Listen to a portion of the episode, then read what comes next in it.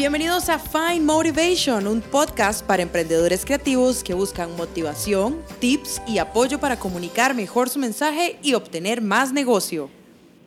Bienvenidos al podcast de Find Motivation. Vamos a comenzar este primer mini-sode que van a ser episodios un poquitico más cortos donde vamos a hablar de temas específicos. También vamos a tener episodios más largos donde vamos a entrevistar a personas que son emprendedores creativos o que están en el área de ser aliados de emprendedores creativos y vamos a, a sacarles todo el cerebro y que nos cuenten mucho sobre los procesos, las ideas, los formatos, los tips, etcétera. Entonces, en este primer minisode vamos a hablar sobre la atención y la atención es el activo más importante. Y uno podría pensar, no, pero el activo más importante es el dinero. En el caso de nosotros que estamos tratando de comunicar un mensaje o que estamos tratando de vender algún producto o de establecer nuestra marca personal de alguna manera, definitivamente lo que queremos es que la gente nos ponga atención, que la gente sepa quiénes somos, dónde estamos, qué ofrecemos, qué vendemos, cómo lo vendemos, etc. Hace unos días veía un pequeño video de Gary Vaynerchuk que es un teórico súper importante del emprendedurismo y la creatividad, y Gary Vaynerchuk hablaba sobre cómo realmente la atención es todo lo que cuenta. En este momento no se trata sobre comprar más pauta o estar más en un lugar que el otro, sino realmente lograr captar esa atención en el momento correcto, de la manera correcta. Entonces es importante entender primero que todo a qué se refiere atención o qué es lo que estamos buscando, porque no se trata solo de que nos vean, si nos ven pero no saben qué somos o si no saben qué hacemos o por qué estamos ahí presentes, no vamos a estar generando ninguna ventaja. Lo primero es que hay que considerar que, que nos presten atención implica generar conciencia. En el momento que una persona genera conciencia sobre algo, significa que la persona sabe que existe. En el momento que la persona sabe que existe, se inicia un proceso de interés. Entonces, si por ejemplo yo no sé que existe una persona que envía brownies por correo, yo no voy a tener la necesidad de recibir brownies por correo. El otro día justamente estaba viendo en Facebook que alguien está enviando brownies por correo y me pareció, pues claramente fue una necesidad que tuve de inmediato. El punto de la generación de conciencia es que en el momento que sabemos que algo está ahí, inmediatamente de una u otra manera vamos a necesitarlo o nos vamos a interesar por saber más. De la misma manera, cuando estamos dándole atención, por ejemplo, si es una persona y le damos nuestra atención, vamos a estarle demostrando a esa persona importancia. O sea, si un cliente o una persona le demuestra atención a mi marca o a mi producto, entonces significa que le está dando importancia y es la primera manera de generar como una acción de compra. De la misma manera, en el momento en que nosotros le brindamos atención a algo, vamos a estar impulsando los objetivos. Entonces, Tim Ferriss, que escribió un libro muy famoso que se llama The Four Hour Work Week, por ejemplo, pone este ejemplo. En el momento en que yo le pongo atención a mi peso, yo me voy a poner a controlarlo y voy a comenzar a medirlo todas las semanas y a ver si bajé un kilo o si no, voy a poner atención a mi ejercicio, voy a poner atención a cuánto me estoy moviendo. Entonces también la atención nos va a permitir impulsar esos objetivos. Entonces en el momento que sabemos que la atención es un activo y que la tratamos como tal, de repente vamos a decir, ok, nuestra prioridad y nuestro objetivo de comunicación es obtener la atención de las personas hacia nuestra marca o hacia nuestro producto.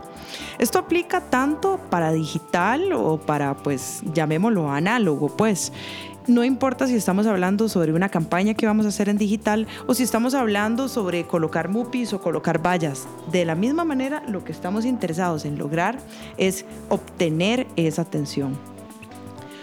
¿Qué se, qué se interpone?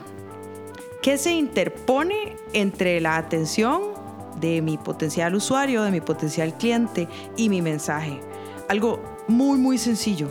Ruido. Y realmente aquí no estoy, no estoy inventando ningún tipo de terminología. El ruido es algo de lo que se habla en la generalidad y dentro de la teoría de la comunicación como un elemento que está ahí. ¿Qué puede ser ese ruido? Ruidos externos de la calle hasta el ruido que nos genera estar constantemente tan, tan sobreexpuestos a estímulos. Entonces, tenemos los estímulos de las redes sociales, tenemos los estímulos de lo que vemos en Google, tenemos los estímulos de lo que está en la calle, tenemos los estímulos de la gente que nos habla, tenemos los estímulos estímulos de todos los chats que nos están entrando durante el día. Tenemos el estímulo del chat, de WhatsApp, de la familia.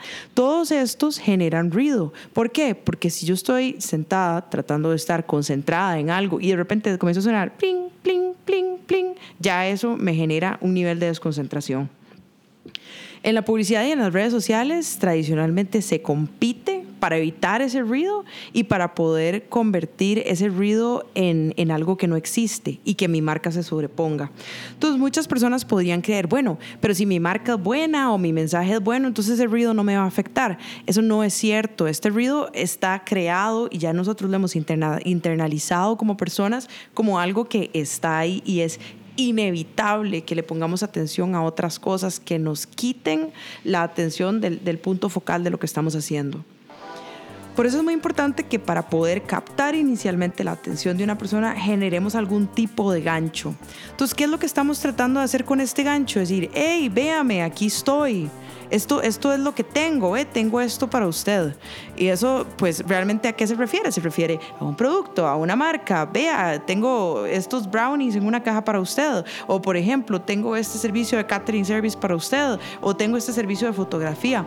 Sea cual sea, hay que generar un gancho. Entonces, hay varias maneras de generar ese gancho. Lo primero es pensar qué tipo de cualidades tengo yo o tiene mi producto para poder generar el gancho. Por ejemplo, puedo utilizar el humor y puedo decir algo gracioso o generar de alguna manera graciosa ese gancho, o puedo hacerlo de una manera con impacto, con una música fuerte o con palabras que sean intensas o incluso hasta con silencio puedo generar un impacto, o puedo dirigirme directamente con una pregunta a las necesidades de mi potencial usuario, de mi potencial cliente. Creo que los que estamos en negocios creativos o las personas que tienen emprendimientos que tienen que ver con creatividad, a veces topan mucho con pared a la hora del gancho porque sienten que tal vez no son productos de primera necesidad.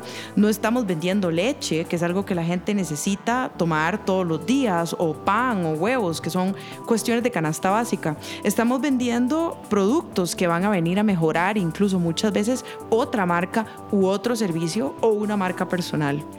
Entonces eso es importantísimo también entenderlo a nivel de ese target, cuáles son esas necesidades y quiénes son estas personas que, que, están detrás de la necesidad. Entonces, ¿cómo las conocemos? Hay que hacernos una serie de preguntas completamente básicas y muy, muy sencillas que cualquier persona se puede hacer. Por ejemplo, nuestro target antes de definir qué, edad tienen o en qué parte de la ciudad viven. Es importante saber cómo van a utilizar el producto o por qué necesitan ese producto. Y a partir de ese momento podemos comenzar a hacernos otro montón de preguntas de profundidad como en qué momento van a ver nuestro producto o nuestra comunicación, en qué lugar nos van a encontrar, de qué manera nos van a ver. Entonces pongamos el ejemplo de nuevo de los brownies. Si nosotros lo que vamos a vender son brownies, no podemos poner poner un anuncio de brownies a medianoche un lunes, porque probablemente la mayoría de la gente está durmiendo. Pero si, por ejemplo, ponemos un posteo de que vamos a estar en una feria tal fecha, la gente va a estar consciente de que existe la feria y la gente va a estar consciente de que existe el producto.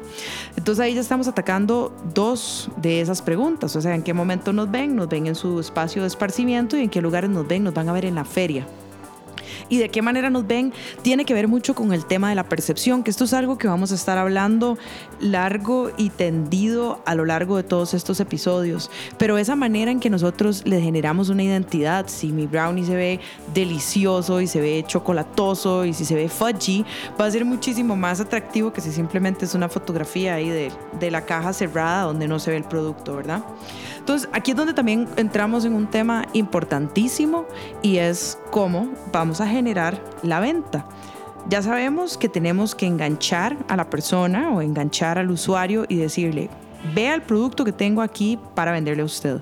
Segundo, tenemos que conocer las necesidades del target para asegurarnos que les estamos ofreciendo lo que necesitan.